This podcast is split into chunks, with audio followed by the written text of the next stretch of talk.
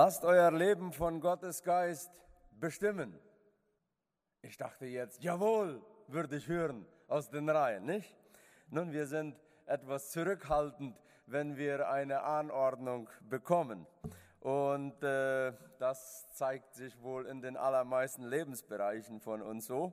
Äh, das ist auch ja nicht unbedingt negativ.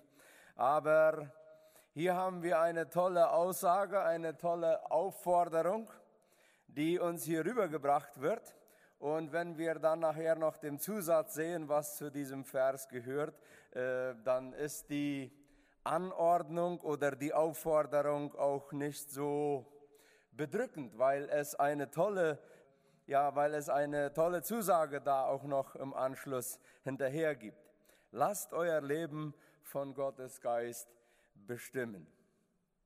Wir alle leben ein Leben, das sich zeitmäßig am wenigsten in der Kirche abspielt. Ich habe noch mal ein bisschen rübergerechnet. Also wenn wir ganz treue Kirchgänger sind, viermal im Monat, wie sich das gehört, äh, ehrlich berechnet gibt ja das 4,2 im Monat, weil manchmal sind ja fünf Sonntage, dann kommen wir fast auf ein Prozent unserer Zeit im Jahr, die wir tatsächlich in der Kirche sind. Das ist doch recht wenig, nicht?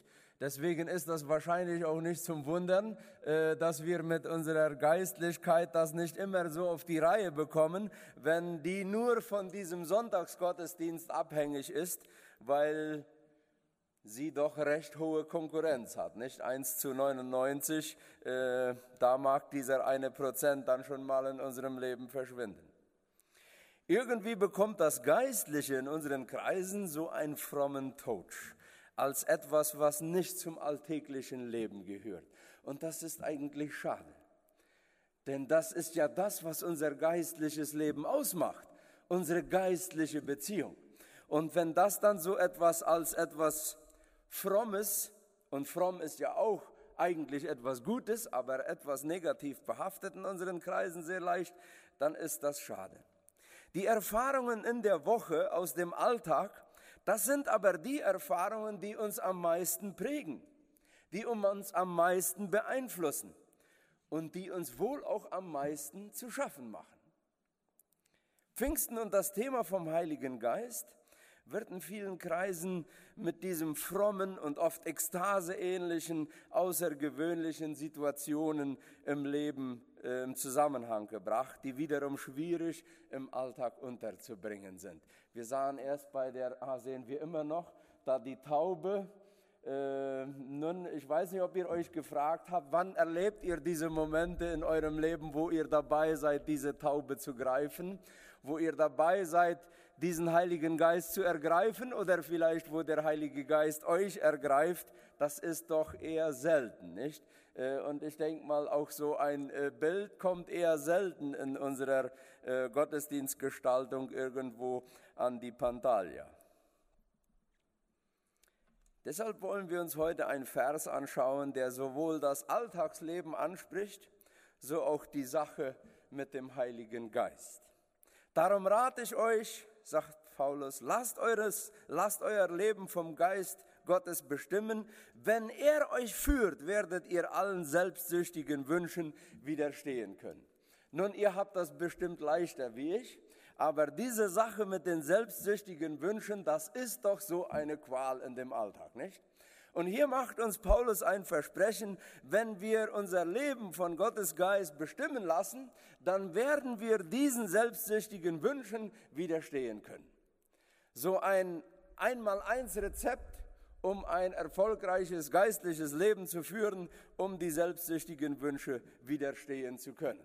Und ich finde, das, was im Nachhinein noch kommt, ist dann sehr aufschlussreich und sehr einfach eigentlich für uns im Alltag dann anzuwenden. Etwas zum Kontext dieses Verses. Gemeinden aus Galatien, heute Türkei, das Glaubensverständnis wird hier von traditionellen Juden geprägt. Das ist das Problem.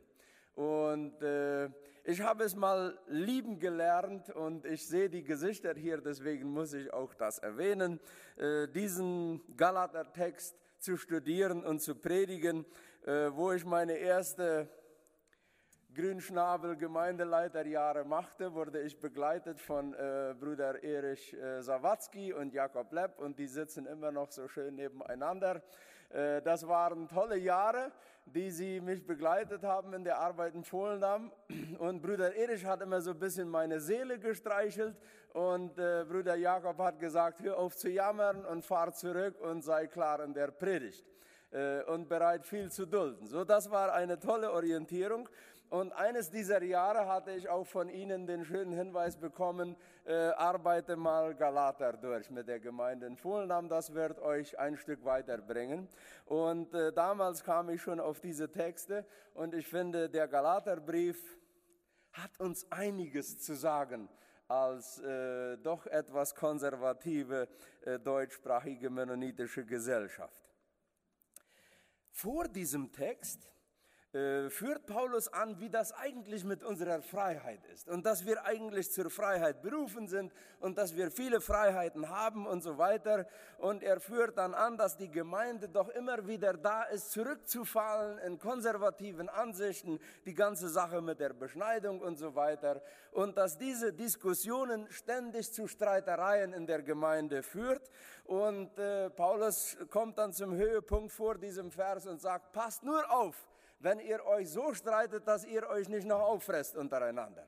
So ein bisschen platt ausgedrückt, aber manchmal sieht ja das so aus, wenn wir uns mal aus guter geistlicher Überzeugung zerfleischen, dass die Gefahr besteht, dass wir uns auch noch äh, untereinander ganz zerreißen. Das ist so ein bisschen das, äh, der Vorspann dieses Textes. Dann kommt dieser Text, auf den wir noch näher eingehen. Und dann im Anschluss daran kommt dieses Beispiel, wo Paulus anführt, an den Früchten wird sich zeigen, welcher Geist uns regiert. Kurz ein paar Gedanken zum Thema Heiligen Geist, äh, um etwas die Ganzheit der Bibel auch aufzuzeigen. Im Alten Testament wird uns der Geist eher als die Kraft Gottes dargestellt, der den Geschöpfen das Leben schenkt. Er war Gottes Vertreter. Durch ihn offenbarte Gott an die Propheten seine Botschaft. Er bewegte auch im Alten Testament Menschen, ihre Sünden zu bereuen und verschiedenes mehr. Könnte zusammenfassen, die Kraft Gottes. Im Neuen Testament wird der Heilige Geist aber eher als eine Form einer Person dargestellt. Wobei wichtig zu beachten ist, es ist keine untergeordnete Kraft Gottes. Es ist auch nicht ein Engel. Jesus wurde gezeugt durch den Heiligen Geist. Er führte sein Leben in der Gegenwart des Geistes. Bei seiner Taufe wurde der Geist sichtbar, deswegen denke ich mal heute auch die Taube. Der Heilige Geist verherrlicht Jesus und weist auf sein Erlösungswerk hin. Und ganz interessant, die Tagesgeschichte, äh, die wir heute gehört haben, das Ergebnis dieses tollen Wirken des Geistes war Sündenerkenntnis kann mich erinnern, 2015 waren wir vor der Mennonitischen Weltkonferenz als Missionars- oder Missionsvertreter zusammen und äh, mit einem äh, älteren Missionaren, der einige Erweckungsbewegungen in Asien und Afrika erlebt hat. Und man hat ihm die Frage gestellt, was waren die besonderen K Kennzeichen so einer Erweckungsbewegung? Und er sagte, Buße, Sündenerkenntnis und eine neu erweckte Liebe untereinander. Das waren die zwei Merkmale, die man, die die Erweckungsbewegung ausgemacht hat. Nicht diese besonderen schwärmerischen äh, Auswirkungen, sondern diese zwei Aspekte. Und das deckt sich eigentlich mit dem, was wir in der Pfingstgeschichte lesen. Jesus verspricht den Jüngern, dass der Heilige Geist immer bei ihnen sein wird.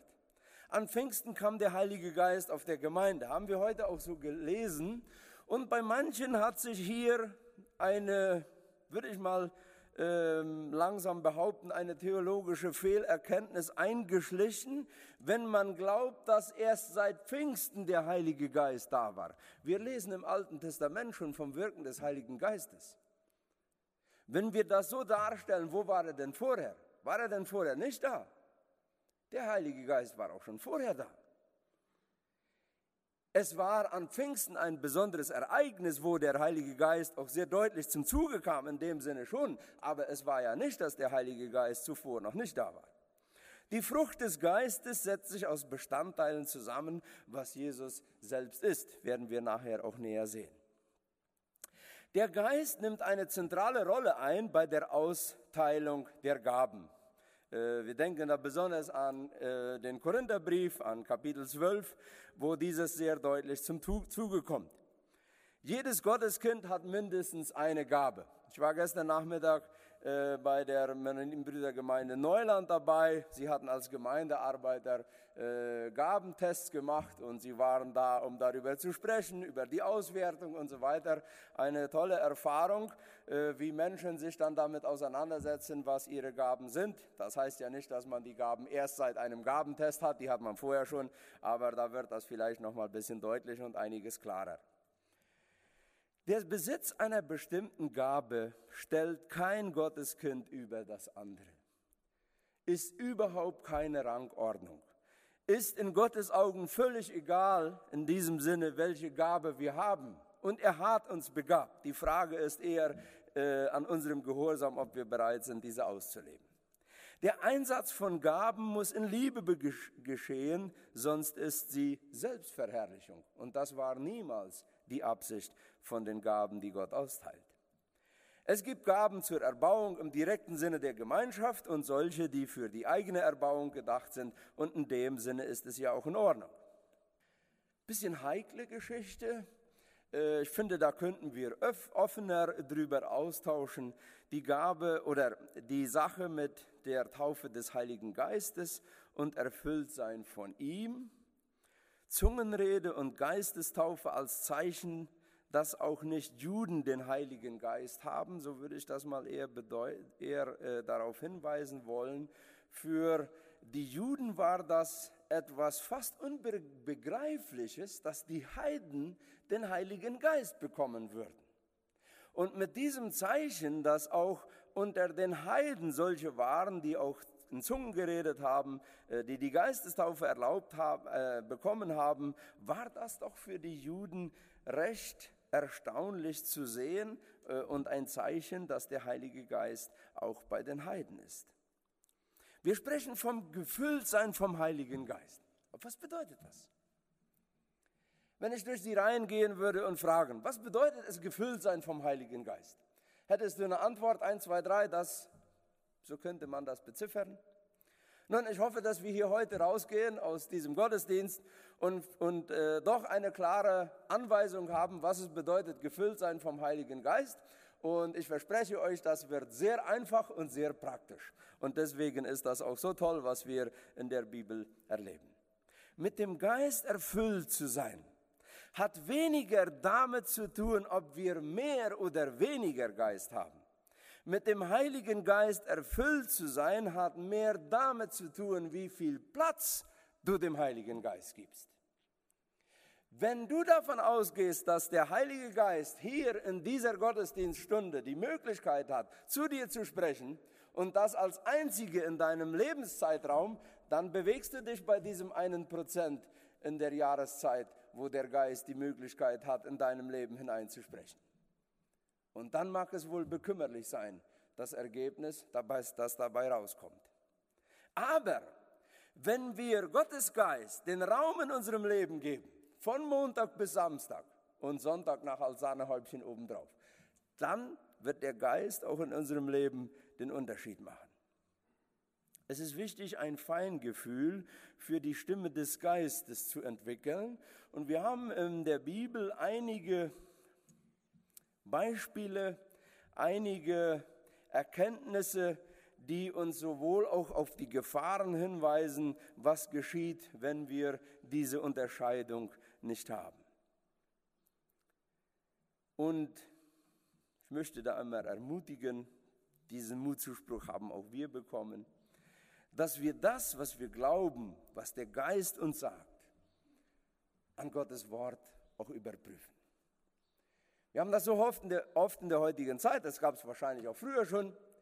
Der Geist sagt mir, wenn das meine Argumentationslinie ist, dann ist da wenig Diskussionsspielraum oder da ist da wenig Debatte möglich.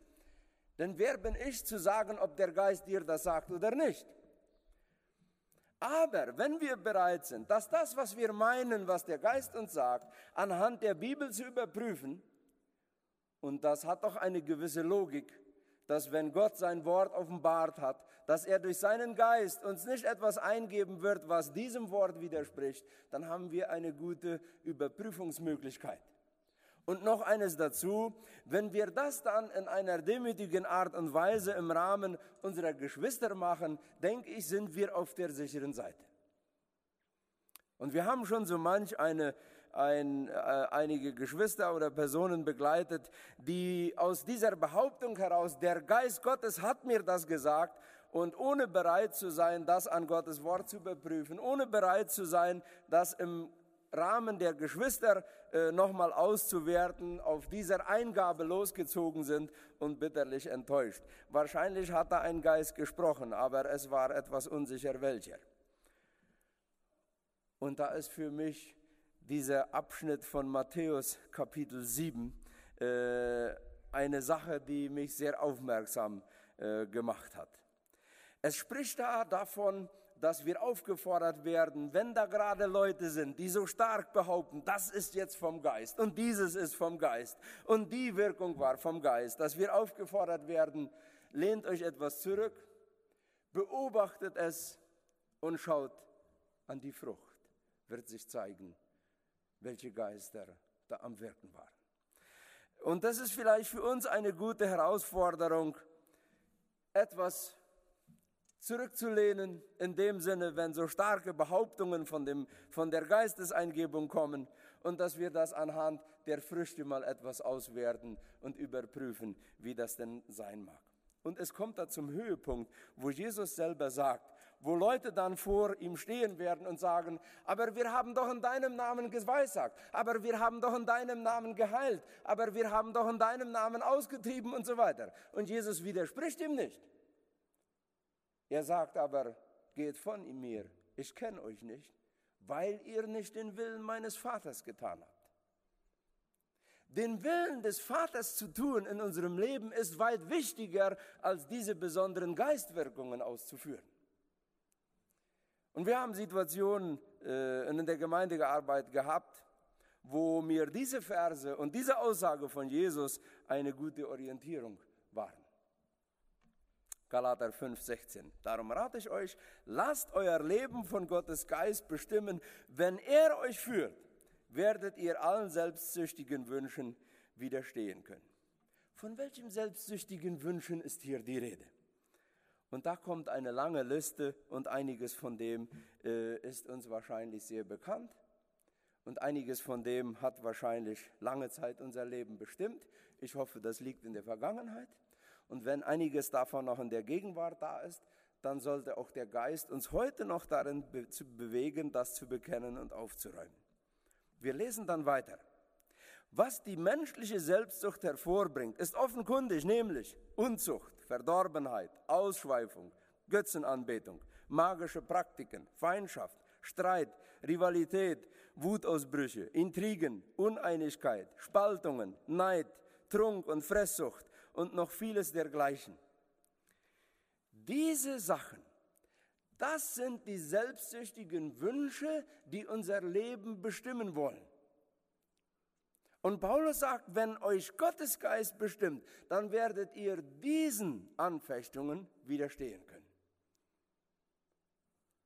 Unzucht, Verdorbenheit, Ausschweifung, Götzenanbetung, magische Praktiken, Feindschaft, Streit, Rivalität, Wutausbrüchen, Intrigen, Uneinigkeit, Spaltungen, Neid, Trunk und Fresssucht. Klingt das nicht bekannt? Haben wir nicht Begegnungen mit einem und dem anderen in unserem Alltagsleben? Aber, und dann kommt die tolle Verheißung, der Geist Gottes dagegen lässt als Frucht eine Fülle von Gutem wachsen. Liebe, Freude, Frieden, Geduld, Freundlichkeit, Güte, Treue, Bescheidenheit, Selbstbeherrschung. Diese Aspekte, wenn wir die einfügen in diesem lasst euch von Gottes Geist bestimmen, lasst von diesen Sachen euer Leben bestimmen, Wie können wir erfüllt sein vom Heiligen Geist? Welches ist ein Zeichen, ob wir erfüllt sind vom Heiligen Geist, wenn diese Sachen in unserem Leben zum Vorschein kommen? Und die brauchen nicht nur Sonntag zum Vorschein kommen, um unsere Geistlichkeit zu zeigen, die sollten gerade von Montag bis Samstag zum Vorschein kommen, damit bei uns die Geistlichkeit zu sehen ist. Diese Gegenüberstellung, Früchte des Fleisches, Früchte des Geistes. Und ich möchte hier anführen, dass unsere Grundorientierung wichtig ist. Wir definieren uns oft mit dem, was wir nicht sind. Und das ist nicht so sehr Selbstverherrlichung. Frag mal jemand, bist du Christ? Dann sagt er ja. Dann fragst du, woran kannst du es sehen? Ja, ich rauche nicht, ich trinke nicht, ich mache dies nicht. Nein. Was machst du, dass es deutlich macht, dass du Christ bist? Nicht, was du nicht machst. Was machst du? Wir haben ja schon die Problematik, wenn wir uns in unserem geistlichen Rahmen definieren, dann sagen wir, wir sind nicht charismatisch. Liegt schon eine Problematik in der Wortwahl. Die ist nicht ganz glücklich. Weil geistlich sollten wir ja eigentlich alle sein. Dazu werden wir ja hier gerade aufgefordert. Natürlich, ich weiß, was dahinter schwenkt. Aber merken wir so oft in unserem Leben, dass wir uns mit dem auszeichnen oder dass wir uns mit dem bezeichnen, was wir nicht sind. Und ich sehe hier äh, den nächsten Bruder, der äh, von seinem Amt her äh, uns einiges mitzuteilen hat. Das hat ja eine psychologische Folge, wenn wir uns zu sehr mit dem beschäftigen, was wir nicht sind oder nicht sein wollen, da besteht die Gefahr, dass wir gerade das werden. Nicht, äh, Dr. Schäfer, liege ich da ungefähr in der psychologischen Ansicht richtig, wo wir jung verheiratet waren und äh, mal im Sanatorium gearbeitet haben und mit Edeltraut haben wir mal gescherzt, wir waren da so halb Patient, halb Angestellter. Dann äh, kamen wir auf diesen Punkt und wo ich mit meiner Vergangenheit so zu kämpfen hatte und so weiter und Arthur Bergen mir irgendwann deutlich gemacht hat, äh, Eldon, definiere mal, was du sein willst und hör mal auf, dich an den Bildern zu orientieren, was du nicht sein willst. Und ich fand das eine gute Hilfe und das ist ein bisschen das, was Paulus uns hier auch sagen will unsere Grundorientierung. Lasst uns mal auf dem konzentrieren, was wir sein wollen. Und ich lese das nochmal zur Erinnerung. Lasst uns mal konzentrieren auf Liebe, Freude, Frieden, Geduld, Freundlichkeit, Güte, Treue, Bescheidenheit, Selbstbeherrschung. Lernt euch das auswendig. Wenn ihr morgens aufsteht und in die Arbeitswelt geht, dann nehmt euch vor, dieses will ich heute sein. Und ihr werdet staunen, wie eure Kollegen es mit euch genießen werden. Aber wann machen wir das? Hast du dieses als deine Tagesordnung, dass du dieses sein willst? Lieb, freundlich, friedevoll, geduldig, gütig, treu, bescheiden, selbstbeherrscht. Lass dein Leben von Gottes Geist bestimmen. Dieses möchte er in dir wirken. Wir kämpfen nicht machtlos gegen dem, was wir nicht tun wollen. Paulus gibt uns hier eine Palette von Sachen, die wir uns vornehmen können, um proaktiv, um positiv ins Leben reinzuschauen und das zu praktizieren. Ein bisschen Glauben, ein bisschen Heiliger Geist, ein bisschen Nachfolge und der alte Adam und die alte Eva werden weiter meinen und deinen Lebenskurs bestimmen. Diese Eigenschaften, die hier aufgeführt werden, sind alle im Alltag anzuwenden. In anderen Worten, Paulus sagt uns, andauernd mit deinem Ehepartner herumzustreiten, aber sonst glauben, sehr geistlich zu sein, geht nicht. Nicht bereit zu sein zur Versöhnung, aber sonst glauben, sehr geistlich zu sein, sagt Paulus, geht nicht. Dem Arbeitskollegen das Leben zur Hölle zu machen, aber glauben, sehr geistlich zu sein, sagt Paulus, geht nicht dem Arbeiter als Sklaven zu behandeln, ihn um seinen Lob zu, Lohn zu bringen, aber sonst glauben sehr geistlich zu sein, sagt Paulus, geht nicht. Niet. Erst dann, wenn wir in der Woche, in unserem Alltag, im Umgang mit Gott und den Menschen liebevoll, froh, friedvoll, geduldig, freundlich, gütig, treu, bescheiden und selbstbeherrscht sind, werden die selbstsüchtigen Aspekte verschwinden. Sie werden nicht mehr Platz haben in unserem Leben. Die Grundorientierung ist notwendig, ist wichtig. Wir müssen uns bewusst vornehmen, was wir tun wollen. Erfüllt sein vom Heiligen Geist ist das Ausleben dieser Aspekte. So einfach. So einfach. Erfüllt sein vom Heiligen Geist ist das Ausleben dieser Aspekte. So einfach. Ob jemand in Zungen spricht oder nicht, ist dann nebensächlich. Ob jemand außerordentliche Wunder tut oder nicht, ist dann zweitrangig. Wenn der Geist Gottes Menschen in der Begegnung mit Christus führt, sie ihre Sünden bekennen und davon ablassen, Jesus darum bitten, dass der Herr in ihrem Leben wird und Gottes Geist alle Bereiche in ihrem Leben übergeben, das ist das Wirken des Geistes, was Gott will. Gebt diesem Geist Gottes von Montag bis Samstag Raum in deinem Leben, dann wird sich das auch am Sonntag zeigen. Unser Gesang wird noch voller klingen, noch herrlicher sein, noch begeisterter sein. Unsere Gottesdienste werden noch lockerer sein, weil wir uns einfach freuen, dem anderen zu sehen. Unsere Gemeinschaften werden erbaulicher sein, weil wir darum bemüht sind, lieb zu dem anderen zu sein, ihm den Ehrenplatz zu geben. Unser Zeugnis wird strahlen und anziehender sein. Denn das sagt uns schon Sprüche. Mit einem Nörgler zusammenzuleben, muss eine Qual sein. Aber da zu sein, wo man Witze hat, wo man auch froh ist, das heißt nicht, dass man das Schwere überspielt. Aber wo man liebevoll ist, wo man äh, geduldig ist, da geht es gut zu sein. Die Liebe wird uns drängen und Gottes Evangelium wird dadurch unser Leben sichtbar werden lassen und wir werden den Scham ablegen, von ihm zu zeugen. Ich will schon die Leute einladen, dass sie hier nach vorne kommen, ein Lied zu singen.